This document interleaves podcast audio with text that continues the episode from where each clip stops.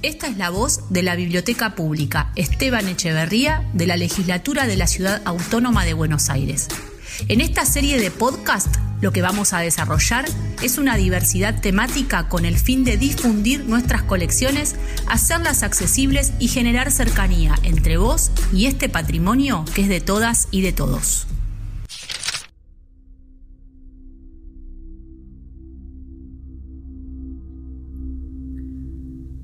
Hoy es primero de marzo de 2021, segundo año de la pandemia. También es un día particular en la historia del arte de esta ciudad porque un día como hoy nació Benito Quinquela Martín.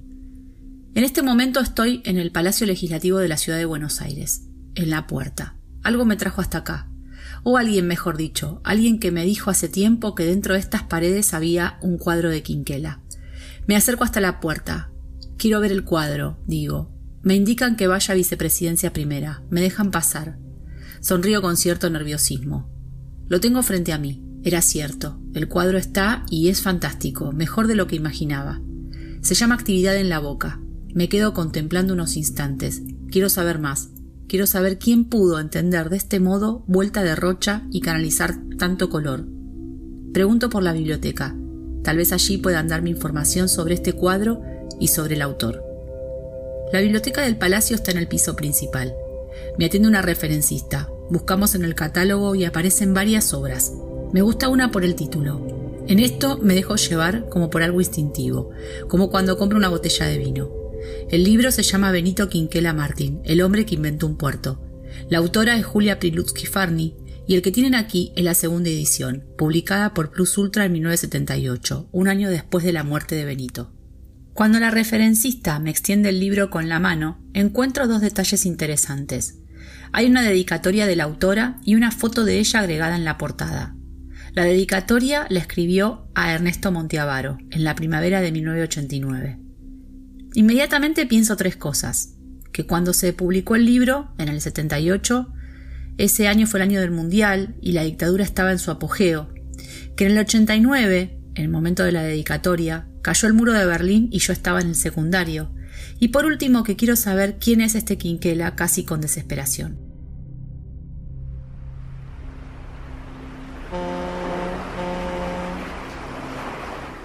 El muchacho está descansando frente al río, su río, barroso, sucio, cubierto de resaca, de restos flotantes, de barcazas chatas y de cargueros panzones que llegan para acostarse al muelle por horas, días, semanas, y luego se alejan, a veces para siempre. Los barcos, comienza a comprender el muchacho, no son fieles a puerto alguno. Él no los ve volver. Con el tiempo, él también partirá hacia horizontes lejanos, ciudades cuyos nombres hoy apenas significan una noticia en los diarios. Pero volverá, porque está unido, atado, ceñido, definitivamente a su puerto, su río, su barrio. Un silbato marca el límite del descanso. El muchacho se levanta y retoma lentamente la carga. Arriba, abajo, arriba, abajo. Por la pasarela de la bodega van y vienen hombres tiznados de carbón, fuertes, silenciosos. Al cruzarse con uno de ellos, le sonríe levemente y sigue marchando bajo el peso de las bolsas rebosantes. No es el primer día de trabajo. Ya ha pasado un año. Tenía 15 entonces desde la madrugada en que comenzó su tarea como cargador. Casi un año desde que el viejo le sirvió un vaso de vino antes de la sopa y le convidó con un cigarrillo después de la comida, en señal de que ya lo consideraba un hombre y estaba satisfecho con su conducta. El muchacho es flaco y poco vistoso, pero aguantador para el trabajo. Los compañeros lo llaman el mosquito, tal vez por su aspecto desmañado o porque sabe picar a fondo cuando hay que forzarse. En el lugar donde estaba tendido un transeúnte se detiene a mirar algo. En el suelo, una tablita garrapateada le llama la atención. La levanta. Es un dibujo a carbón. Tosco, intuitivo, sombrío. Cosas del puerto, hombres del puerto. El caminante mira alrededor. No, no hay nadie con traza de artista. Solamente obreros, cargadores de carbón. Y el hombre se va por el muelle, un poco extrañado, llevándose la pequeña madera con el dibujo anónimo. Manuel Chinchela es un genovés de Nervi que se destaca entre los trabajadores del puerto por su fortaleza. Levanta las bolsas más grandes de apares y desciende pesadamente con sus 130 o 140 kilos al hombro. Su mujer es Justina Molina, enterriana, india, descendiente de indios, que ha sido sirvienta en un fondín de la calle Pedro de Mendoza. Para casarse juntan los pocos pesos ahorrados e instalan una minúscula carbonería en la calle Irala. Con los años, siguen trabajando duramente y continúan siendo pobres, tan pobres que ni siquiera tienen un hijo para llevarse a la boca. Y entonces deciden compartir su ternura y su penuria y acuden a la casa cuna para adoptar una criatura. Seis años atrás, en marzo de 1890, un niño de pocas semanas ha sido depositado en el torno de la casa de Dios. Envuelto en ropas finas, tiene al lado la mitad de un pañuelo con una flor bordada, cortado en diagonal, y un papel que dice, este niño ha sido bautizado y se llama Benito Juan Martín. La otra mitad del pañuelo queda seguramente en manos de quien piensa reclamar algún día el increíble depósito. Pero las dos partes de la flor bordada no vuelven a unirse nunca más. Y este es el niño elegido por una pareja pobre, sin hijos, cuya existencia se desenvuelve en una humilde carbonería de la boca.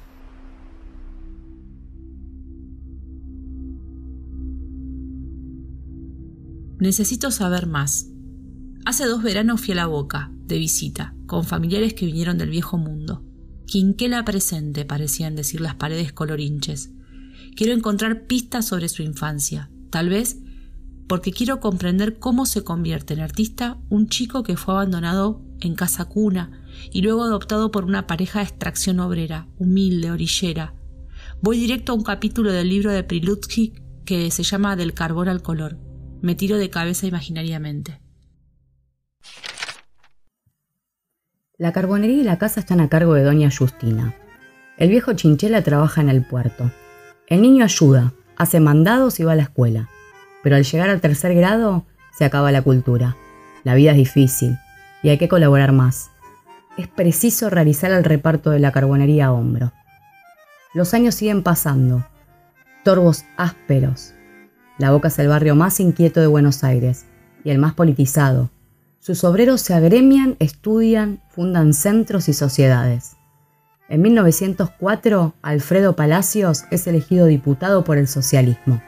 Benito tiene 14 años y naturalmente no vota, pero se multiplica, pegando carteles y distribuyendo manifiestos. Dos años después, ingresa a la Sociedad Unión de la Boca, donde funciona una academia de casi todo lo que puede aprenderse, desde la economía doméstica hasta corte y confección.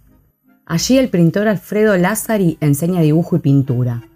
Cumplido el horario en el puerto por las noches, el muchacho asiste a las clases. Va a las bibliotecas, lee sin guía, con voracidad, con hambre. Lázari le ha transmitido un inmenso respeto por todas las libertades, especialmente la libertad en el arte. Un día descubre un libro de Augusto Rodin, El arte, donde el maestro afirma su convicción sobre la facilidad en el arte. Toda obra que exige un excesivo esfuerzo no es creación personal ni verdadera. Y el muchacho siente, de pronto, que ese barrio, su barrio, que ese río, su río, que esas embarcaciones y esas casas y esas grúas y esos hombres del puerto son siempre los mismos y siempre diferentes siente que cada momento cambia algo en ese panorama estable. Siente que la luz y la sombra luchan constantemente para producir imágenes, matices inéditos. Siente el escalofrío del agua estremecida por el viento el ondular de las velas encaprichadas y la resignación aparente de los cementerios de barcos donde la vida recomienza a cada instante. Y el muchacho comprende, súbitamente, que ese es un mundo de siempre y para siempre. Casi adivinando mis intenciones, la referencista me acerca un artículo de toda esa historia escrito por Gerardo Bra. Me dice que puede ser interesante para el perfil que quiero dibujar. Me señala con el dedo un párrafo y un título. Quinquela, el arte para el pueblo. De esa primera época, febril, plena de sacrificios, nace el verdadero pintor. La continua y uniforme producción fue delineando la genuina expresión del joven que ansiaba hallar su personalidad artística. Por eso, cuando el maestro Pío Colibadino observa sus cuadros, se encuentra con la obra de un verdadero artífice y no de un aficionado. El autodidacta había logrado superar todas las trabas que desesperan a los neófitos y en muchos casos los llevan a hacer abandono de la paleta y el pincel, abrumados por la pujanza de la inspiración y los magros resultados. Es de suponer que Quinquela, autodidacta, con solo unos rudimentarios conocimientos del dibujo, del empaste, de los efectos de luz y sombra y del color, habrá tenido que luchar hasta sufrir frente a la magnífica obra que ansiaba realizar, ambiciosa en extremo, por las dificultades de una temática intrincada y la singularidad de los efectos que pervivían en ella. Pese a todo, llegó. Te imagino, en ese taller compartido, esa vida de artista que arranca en la ribera, ese frenesí de las primeras muestras, los viajes a Madrid, a París, a Roma, Nueva York, Londres, personajes de lo más variado, tus cuadros que empiezan a poblar salas de museos del primer mundo, y también el imán de la boca, y vos Quinquela volviendo, porque siempre estabas retornando.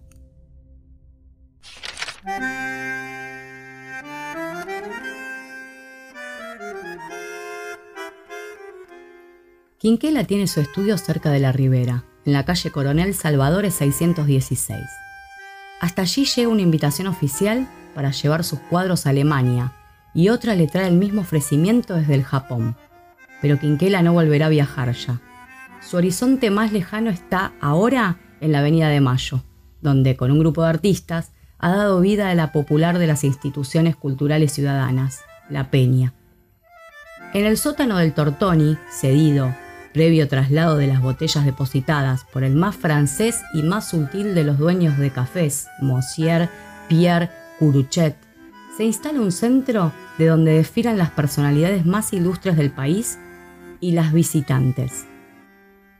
Se considera un honor el subir a su tabladillo y se teme el veredicto de ese público que, aunque no paga, critica.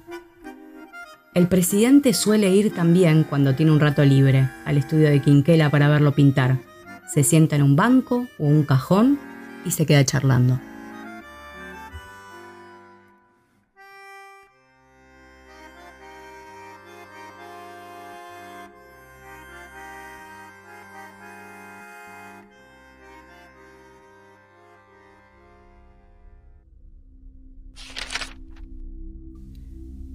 Aparto la vista unos minutos. Necesito ver el cuadro otra vez y se me hace imprescindible volver a la boca. Me pregunto si ese lugar era así antes de los cuadros de Quinquela. A esta altura no estoy segura de nada y esto me gusta. ¿Los cuadros de Quinquela se parecían a la realidad de la boca? Una vez leí por ahí que Quinquela era un músico de los grises y los violetas, a los que sabía hacer cantar en sordina. ¿Alucinaciones? ¿También volabas, Quinquela?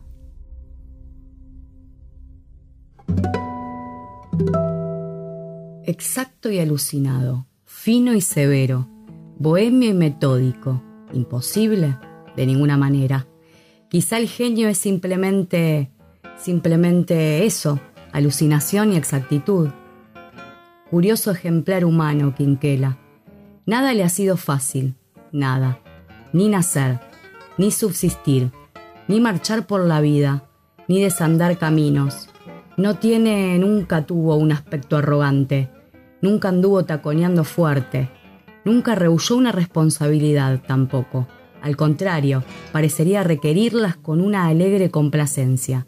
Y buscarse problemas, preocupaciones, fastidios. En todo caso, esas empresas que lo acarrean como una secuela inevitable.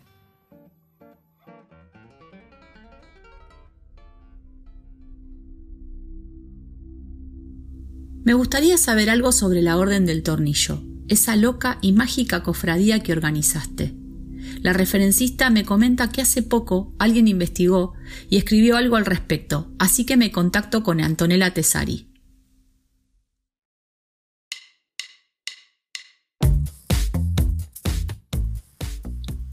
De joven, Benito Quinquela Martín asistió a lo largo de su vida a distintos espacios de sociabilidad del arte.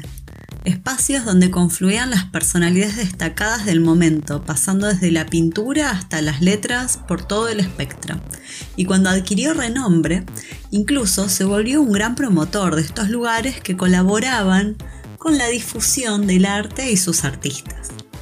Inicialmente, el espacio de socialización del arte, la literatura y política en la boca de la inmigración durante los primeros años de juventud de Benito había sido la peluquería ya tradicional de Nuncio Nucíforo. Más tarde ese espacio de encuentro y difusión lo ocupó el destacado Café Tortoni, en el que organizaban la peña. Los propios dueños habían destinado un espacio en la bodega del café para que pudieran los artistas exponer sus obras y los interesados concurrir, colaborando así con la difusión del arte en todas sus expresiones. Al destacado Café Tortoni, histórico de la ciudad de Buenos Aires, recientemente le fue hurtada su placa de bronce que indicaba la fecha de fundación y recordaba sus orígenes como heladería.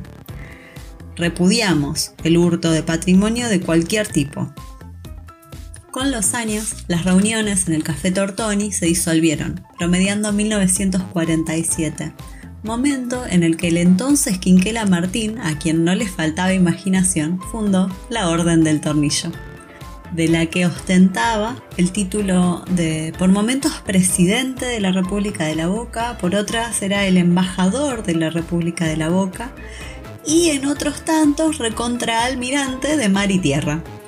En estos encuentros eran designadas personalidades del arte, la literatura, el deporte.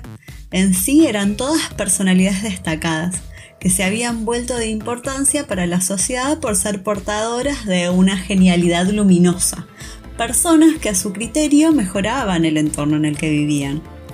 Así como la academia entrega los Oscars, la Orden del Tornillo entregaba a sus miembros eso mismo, un tornillo era la representación del tornillo perdido, de aquella sana locura que les permitía gozar del genio luminoso que los hacía destacar. Ese tornillo era entregado como premio, acompañado del profundo deseo de que así continuaran, con un tornillo menos, o tal vez uno un poco flojo o perdido, que era, según el presidente de la República de la Boca, aquello que les permitía destacarse, ser distintos y diferentes, geniales y luminosos, aquella sana locura necesaria para este mundo. Locura y luminosidad, genialidad de la que los miembros de la Orden del Tornillo eran portadores. En las reuniones de la Orden del Tornillo se celebraba comiendo fideos de colores y un vino no tan bueno tampoco, algún tipo de blend artesanal mezclado por el mismo Quinquela. Pero este era el plato estelar de las reuniones de la orden y siempre era el mismo. Parte de la mística de estos encuentros consistía también en que Benito se presentaba con una suerte de chaquetilla de almirante o similar, que en lugar de botones y condecoraciones tenía tornillos por decoración e insignia. Después de todo, él era, el orgulloso presidente de la República de la Boca que en su historia cuenta ya con algún intento separatista, historia que Benito de algún modo buscaba retomar de las hojas del tiempo.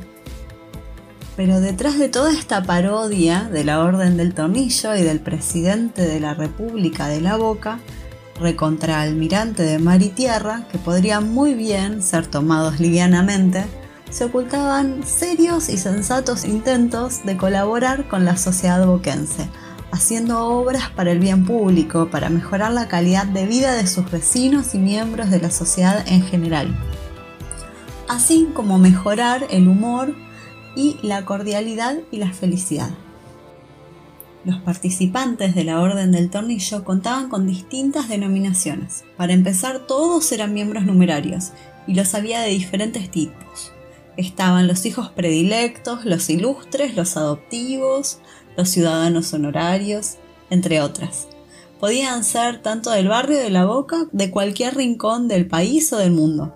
Lo importante era su impacto positivo en la sociedad, que se replicara de tal manera que generara un beneficio para la humanidad, que tarde o temprano ese beneficio se replicaría también en el barrio. Quinquela fue y vino numerosas veces de Europa y siempre continuó pintando la boca y al obrero con la misma fidelidad, de principio a fin toda su obra. Se la dedicó a su barrio y a sus vecinos, y las ganancias de aquellas ventas iban en su mayoría destinadas a continuar incorporando mejoras a la calidad de vida de los vecinos de su zona.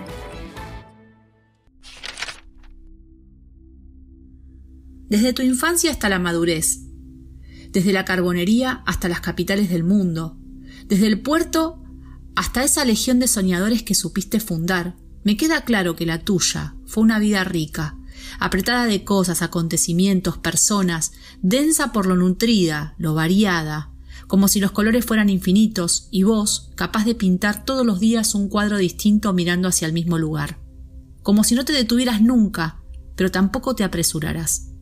Me gusta pensar que aunque no tenías dónde apoyarte, nunca dejaste caer a nadie. Y no quiero leer las necrológicas, me quiero quedar con tus pinceladas, tus colores.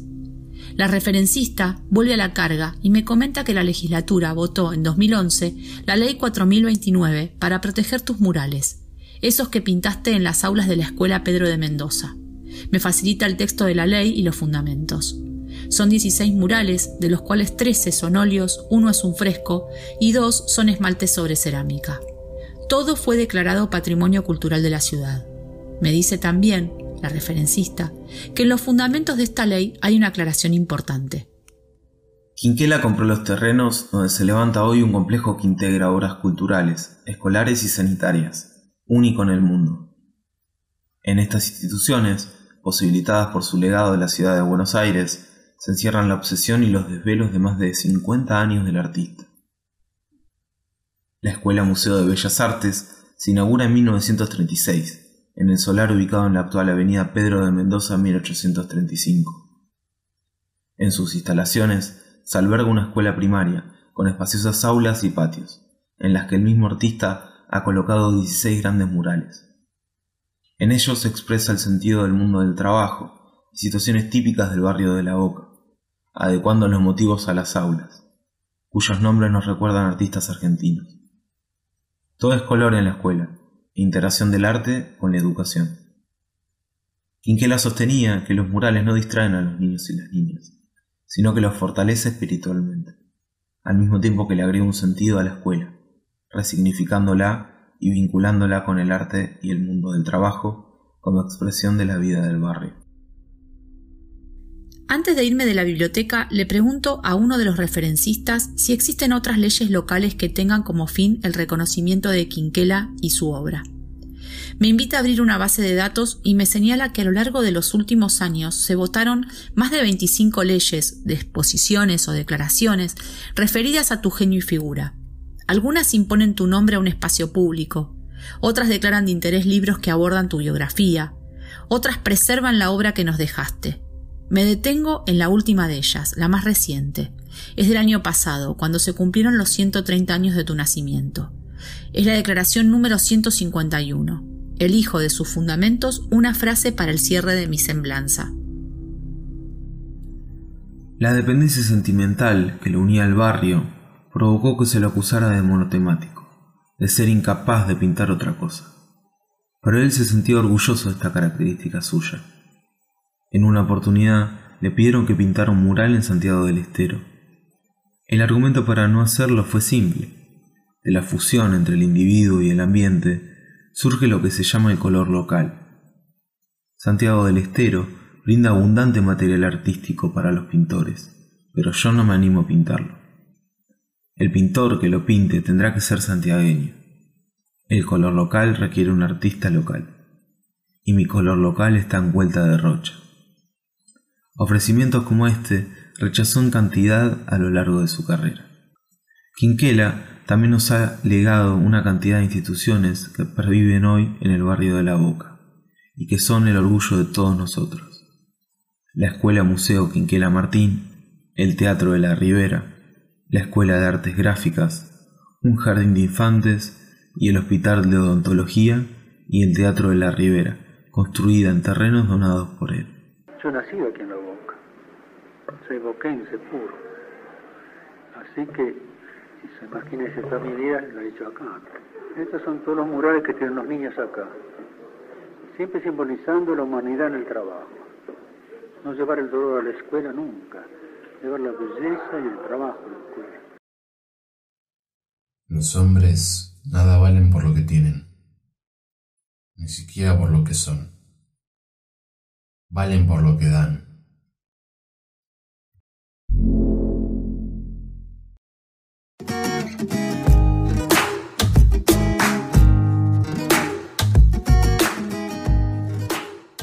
En este episodio utilizamos los siguientes textos.